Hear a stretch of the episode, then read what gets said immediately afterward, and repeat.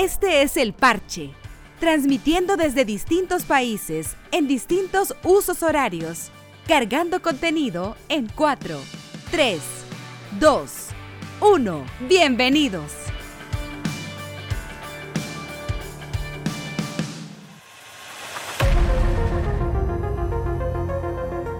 Bienvenidos, este es El Parche, un podcast dedicado y centrado en el siempre cambiante mundo de los videojuegos. Este podcast lo hacemos desde distintos lugares de América. Saludos desde San Salvador, El Salvador. Yo soy Caluca y le doy la cordial bienvenida a mi hermano del alma, compañero gamer Juan Pablo Chiquiza, quien está desde Seattle. Chiqui, ¿cómo está? Bienvenido. Bien, hombre, aquí aguantando frío todavía. No me diga eso. San Salvador está haciendo un calor. De hecho, llovió ahora así como cosa sorpresiva. Y yo creo que más bien que alborotó el, el calor, chiqui. Sí, sí, cuando llueve en San Salvador como que tiembla, el mundo, ¿no? Qué bárbaro. y es que todavía no es hora de que comience a llover, chiqui. Ahora eh, estamos en época de súper calor y debería comenzar a llover como a finales de mayo. Uh, se les adelantó entonces. Sí, se adelantó. Está adelantado. Sí, señor, sí, señor. Pero bueno, ya estamos sufriendo del, calor del verano total. Así es que, pero bueno, Chiqui, arrancamos entonces nuestro podcast El Parche.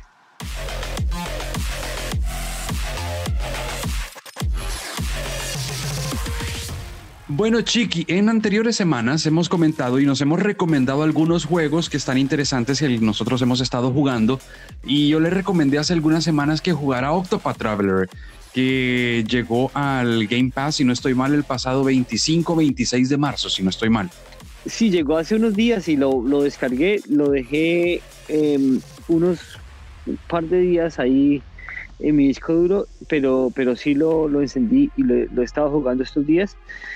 Me ha encantado, Caluca. ¿Qué le ha parecido eso? Quiero saber. Excelente recomendación. Min, yo lo Hombre, y lo primero que dije, este juego le va a volar la cabeza chiquisa. Sí, es que es, es, que es muy único. Eh, bueno, a mí me tira muchísimo el aspecto gráfico y el, y el, el diseño artístico porque es precioso.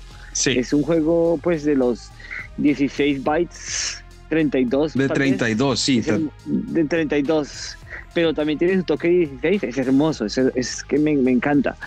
Eh, y bueno, es muy original, ¿no? El hecho de combinar tantas historias y de, de verdad que tiene muchas incógnitas, hay, hay, muchos secretos, hay, hay mucho que hacer en ese juego. Yo le he echado unas, no sé, unas tal vez unas 15 horas y parece que, que no, le eché, no hubiera echado nada, ¿no? Es como si estuviera apenas rascando la, la superficie del juego. Está, está bárbaro, está muy bueno. ¿A cuántos personajes llegó ya a conseguir? Apenas llevo dos, Caluto. es que yo me lo tomo con, es que yo me lo tomo con calma. Oiga, pero 15 horas con dos personajes, yo qué, qué sé yo, yo le habré llegado a meter quizás unas 25, 30 horas tal vez y yo llegué a cuatro. Sí, bueno, pues vamos más o menos por la misma, por la misma ruta, pero está, está muy bonito el juego. Eh, me encanta la música, tiene una banda sonora espectacular todo lo que es el arte del juego es, es, de verdad para sentarse y disfrutar. Es impresionante. Lo, Oiga, y este, lo, ¿qué, ¿qué, opina usted? ¿Será un renacimiento de Square Enix? Pues es que yo creo que Square Enix nunca ha abandonado eso como, como esa parte creativa y esa parte como tan nostálgica que nos tira tanto a los jugadores que ya tenemos cierta edad. Eh, me parece a mí que siempre han sacado cosas parecidas. Eh, recuerde usted que para, para PS Vita, eh, todo lo que es para PSP, siempre han, han, sacado los, Final Fantasy Tactics. siempre le hacen una buena le hacen una buena remodelación a ese juego y a ese estilo que le sienta tan tan bien a Square Enix a mí es que esos juegos me gustan muchísimo Caluca me parecen me parecen muy divertidos pero sobre todo me parecen eh, Arte. Como, como un descanso, como un descanso lo que uno juega generalmente, que es de, de, tensión y de estrés. Exacto. Es todo lo opuesto. Estos juegos son de verdad para sentarse, disfrutar. Es como, como una película de esas que, que, que, usted decía en su época era, que eran eh, largas, aburridas y para la gente que no, para gente para gente que no entiende es algo así. Eran lentas, aburridas y, y no me acuerdo cuál era la, la, tercera cosa. La tercera cosa. Usted decía, eh, eh, son, son esos juegos, es exactamente eso. Es para sentarse y disfrutar y no pensar en más. Es, es, es de verdad disfrutarlo, nada de estrés. eh, y bueno, leer las historias. Lo único es que sí hay que prepararse para leer mucho texto, porque el juego tiene mucho texto. Eh, pero no, bueno, recomendadísimo el juego y le, agradezco mucho que usted se haya acordado de mí, me lo haya, me lo haya recomendado, porque si, o sea, si no hubiera sido por usted, yo lo hubiera dejado pasar. No, no, no, chiqui, yo, yo, yo vi la portada y desde que vi la portada me entró por los ojos, lo descargué, lo empecé a jugar y dije, no, o sea, llevaba 10 minutos y dije, este juego es para Chiqui. Carluca, yo llevo unos, yo sigo descargados por lo menos unos 10, 15 JRPGs y ninguno me ha gustado. Eh, yo ya me quedé como en esa, eh, como que me parecen todos tan, tan, aburridos y como con lo mismo, pero no, este, eh, al menos diseño artístico me, me entró muchísimo y bueno, la historia está, está bastante interesante y la forma como, como usted se organiza y juega también me parece muy, muy interesante. Me, está gustando mucho. La verdad, es el único JRPG que, que he disfrutado eh, más de cinco horas. Los demás no, me han. Vea, Chiqui, para quienes no estén muy familiarizados con Octopath Traveler, eh, contarles, es un juego de Square Enix en el que básicamente usted puede controlar ocho jugadores y ir descubriendo paulatinamente las historias de estos ocho jugadores. Usted puede seleccionar primero con cuál de los ocho comienza y luego el orden en que los va descubriendo cada uno de ellos. Y, va descubriendo una historia muchísimo más grande y como las historias de los ocho están de cierta forma interconectadas. Y todo esto dentro de un mundo lo más parecido a los Final Fantasy anteriores, a los viejitos, construido dentro de con un, con un, con un formato de pixel art retro totalmente. Y, y, la verdad, como usted dice, es un soplo de aire fresca en el mundo de los videojuegos. Así lo sentí yo. Es curioso, sí, es curioso porque se siente muy fresco haciendo uso de, de, bueno, de, una, de unas herramientas bastante arcaicas, de un, de un diseño gráfico bastante viejo. Pero sí, de verdad, se siente muy, muy fresco. está muy bueno el juego por allá, por hallarle una parte que no me gustó mucho, sabe que no me gustó cuando uno va, va al, puro estilo Final Fantasy, cuando uno va como caminando y recorriendo el mundo, cada que 10 segundos de repente, puff, automáticamente entra en combate esta parte, o sea, chévere al principio, pero ya después de 20 horas de estar entrando en combate cada 10 segundos, no sé, a mí llegó un momento, claro, es la base del juego y es como usted va consiguiendo la, la experiencia y todo esto, pero, pero también se me hizo un poco, ay, ya estuvo, ¿no? Es clásico, es, es, que es el estilo de hace, de hace 20 años que lo que, lo que han querido hacer. Sí, definitivamente. Eh, uno, uno, uno no ve el enemigo, el enemigo se aparece y ya, y empieza una pelea. Sí, no, no, me pareció, me, pareció buenísimo. ¿Lo termina, Chiqui? ¿Lo va a terminar?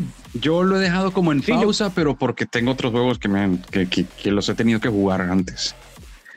Sí, yo creo que lo va a terminar. Lo que pasa es que me, pasa, a mí me pasa que me, me, me envicio un juego y hasta que no lo acabo no, no lo parto y empiezo otro.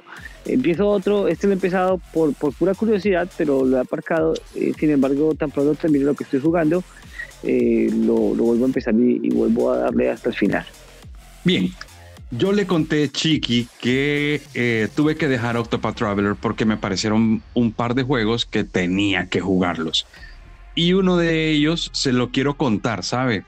Es Assassin's Creed Valhalla le tenía, le tenía muchísimas ganas yo a este juego, ¿sabe, Chiqui? Porque jugué, bueno, Origins no lo jugué, pero jugué por mi cuenta eh, Assassin's Creed eh, Odyssey, el que estaba ambientado en, en, Grecia. Le digo por mi cuenta porque después lo reinicié para jugarlo con mi hija, con mi hija mayor de seis años y mi hija mayor lo súper disfruta y los dos pasamos un súper buen tiempo disfrutando de este juego que la verdad tiene, tiene por donde usted quiera. O sea, el mejor RPG del año 2019, definitivamente Odyssey. Y bueno, y el año pasado, eh, Ubisoft saca Assassin's Creed Valhalla.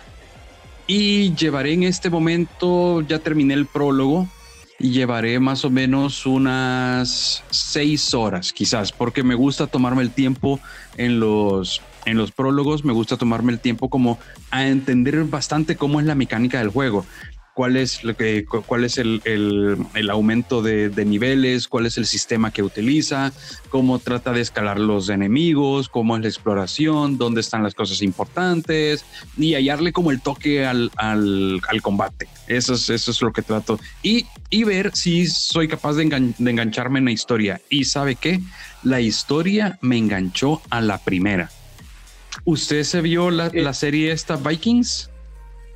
Nunca me la he visto, me, la ha recomendado, pero no, no he tenido la oportunidad. Men, es increíble. La, Vikings, hay un, un debate un poco, digo yo, insustancial, que como fueron por muchos años contemporáneos con Juego de Tronos, hay el que tiene su corazón del lado de Juego de Tronos, pero hay una base de fans bastante fuerte que dice que Vikings se le pone a la par a, Juego de Tronos. Y la verdad, yo disfruté las dos, me encantaron las dos. Quizás Juego de Tronos se convirtió para mí en una experiencia como muchísimo más social, porque todo el mundo estaba hablando de eso al mismo tiempo y cuando salían los capítulos, eh, todo el mundo a Twitter. Eh, yo las últimas dos temporadas las fui a ver eh, a, a una sala de proyección en un bar y todo el mundo estaba como en, esta onda. Entonces fue Juego de Tronos como una experiencia un poco, un poco más social. Pero eh, Vikings se convirtió en una experiencia muchísimo más personal, porque lo seguimos con mi esposa eh, en la sala de la casa, cuando ya los chinos están dormidos, con una copita de vino, con algo de comer, con algo para picar. Y la verdad, una historia impresionante.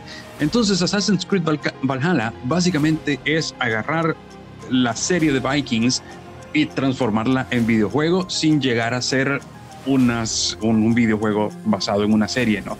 Pero todos los personajes están ahí, la historia está ahí y además hace, hace referencia a la historia de toda la vida de, de Assassin's Creed, ¿sí? La, todas las, las, las conspiraciones estas que hay entre los templarios y los asesinos y toda esa cosa.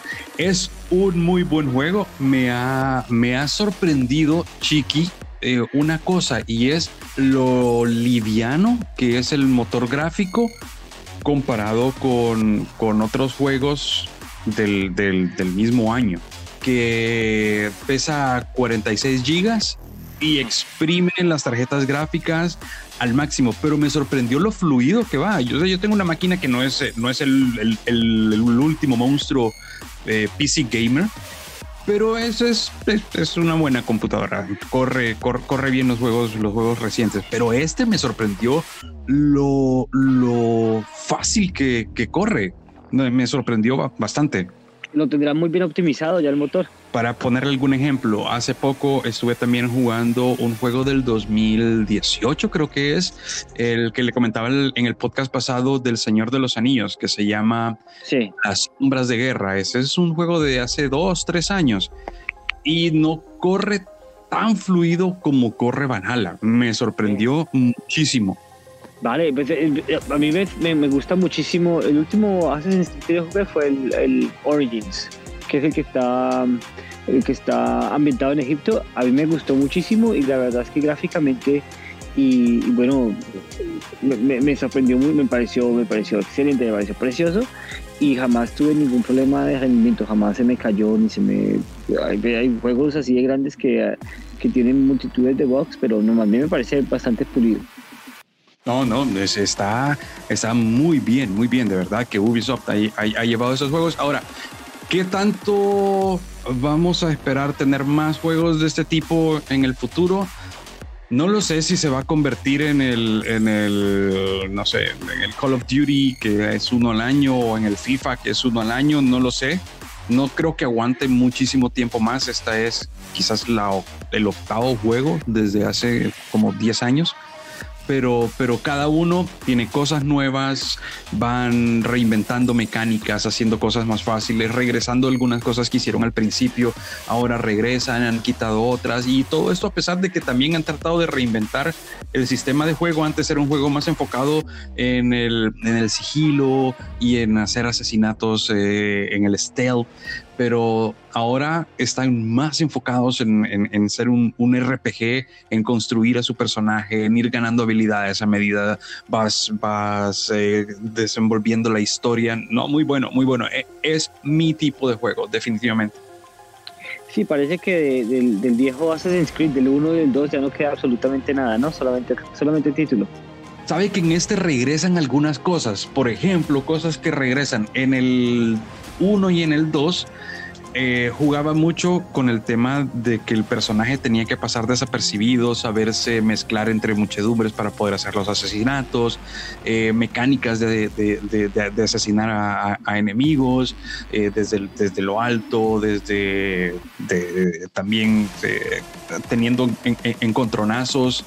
Y esto lo retoma, lo retoma después de que Odyssey y bueno, Origins no lo jugué, pero por lo que he leído no es así se enfocaron más en, un, en una pelea frontal, en, una, en, sí, en un sistema de batallas frontales, alejándose un poco del, del, esquema de, del sigilo. Este lo retoma, retoma esa parte, vuelve a aparecer la capucha, vuelve a aparecer la hoja escondida en la manga y, es, una, es un, un, regreso que los gamers lo agradecemos muchísimo. Assassin's Creed está basado en esas, en esas técnicas de combate pues dan ganas de, también de jugarlo, a ver si sí, sí hay lo que estoy esperando comprar la consola de nueva generación para poderlo jugar. Eh, porque parece que es espectacular el juego y, de verdad lo quisiera yo ver en su en su en, bueno como, como está planeado pues. Sí se lo recomiendo se lo súper recomiendo. Dígame cuando le he hecho una recomendación a usted que no le ha gustado. Ah, bueno pues nunca la verdad Vea, usted que acaba, de tocar un punto, Chiqui, que es una de las cosas que quería yo hablar también un poquito en el podcast. Y es que eh, actualmente, usted lo mencionó en el podcast pasado, es muy difícil conseguir una PS5 o una Xbox eh, Serie S o Serie X. Es muy complicado. Eh, se vendió bastante bien el año pasado, pero le quiero hablar, ¿sabe usted cuál fue la consola más vendida del, año pasado? Déjeme adivinar, ¿de pronto la de Nintendo, la Switch? Sí, señor. La Switch fue la consola más vendida el año pasado y a pesar de que fue un año de lanzamiento de las consolas de la nueva generación de Sony y de Microsoft, pero la consola más vendida por más del doble de PlayStation y Xbox juntos. Wow. Sí, no me sorprende. La, pues, Nintendo lo que saca lo vuelve oro, qué bárbaro. 23 millones de unidades vendidas solamente de Nintendo Switch el año pasado. Claro, el año pasado fue un, año bastante distinto del, de, los, de los años normales, ¿no? Mucha gente en sus casas por la pandemia y, como usted bien lo ha dicho, una de las principales eh, distracciones que tuvo la gente fue los videojuegos y por eso tal vez estoy seguro que, que se, dispararon las ventas y esto fue, fue algo que, que, sucedió y en parte también explica por qué es tan difícil conseguir ahora una PlayStation 5 o una Xbox Series X o S. Bueno, también es que el mercado se divide, ¿no? Cada vez que sale una nueva consola, la gente que quería una consola, pues ya se espera la próxima, se espera la nueva, ¿no? Y, y, pues deja de comprar las anteriores. Es decir, eso es, es como, como cada salida de generación pasa lo mismo. Eh, las consolas que estaban ya instaladas, la PS4 y la, Xbox One, pues ya no venden porque la gente que quiere una consola pues va a querer la nueva. Además de eso, los precios son muy, están muy parecidos. No creo que una X One debe estar por, lo, por ahí por los 300 dólares, lo mismo que una PS4 y una PS5 son 500 dólares. Así que pues la diferencia no es mucha y la gente prefiere esperar. No, no me sorprende la verdad que sea Nintendo la más vendida. Oiga, eh, además están... PS, 5 y X y la, y la Series X pues salieron en noviembre, así que tuvieron dos meses para vender eh, bastante, siguen agotadas. Y vendieron bastante. Oiga, pero están a ese precio. Yo he, buscado en internet y los precios están el doble de lo que usted me acaba de decir. Ah, claro, pero... pero reventa, ¿no? Reventa, sí, de eBay y tal, pues sí, a mil dólares. Eh, si usted la consigue en, los, en, los puestos de venta normales, sí se consiguen a 500. O sea, lo único es encontrarlos, porque es que es muy difícil. Eh, yo me he puesto a buscarlos y he durado unos dos, dos, tres días presionando el F5 a más no poder y nada, hermano, es imposible conseguirla. Y la verdad es que para los juegos que hay de nueva generación, yo no creo que valga la pena gastarse mil dólares por una consola nueva. No, todavía no. Yo creo que hay, no hay que esperar, hay que esperar. Sí, yo estoy, yo soy igual que usted. es que yo no veo un, juego que yo diga, oiga, por este juego voy a desembolsar 500 dólares. No lo hay. No, no, no lo hay. De pronto lo haya, no, de pronto lo saquen este año, pero en este momento no lo hay. Yo me compraría la PS5 únicamente cuando quizás salga Horizon Zero Dawn, la segunda parte. Ese, es, ese, ese podría ser como el primer juego que me movería a mí a moverme a la nueva generación. Pero... Eh, a, mí, a, mí, en lo personal, a mí las Xbox me las han vendido Halo. Cada Halo que ha salido me lo he comprado y me he comprado la consola con la que ha salido porque ese juego me encanta. Me parece a mí de lo mejor que hay. Porque usted está muchísimo más enfocado que yo en juegos multijugador, ¿sí o no? Mm, sí y no. Me gusta el multijugador, lo disfruto, pero, pero no sé, el universo de Halo me gusta muchísimo. el personaje me gusta mucho, el control me gusta mucho, la, forma como eh, especialmente Bungie manejaba el tema de la, de la inteligencia artificial. Eh, hay unos combates que son preciosos y que de verdad valen la pena.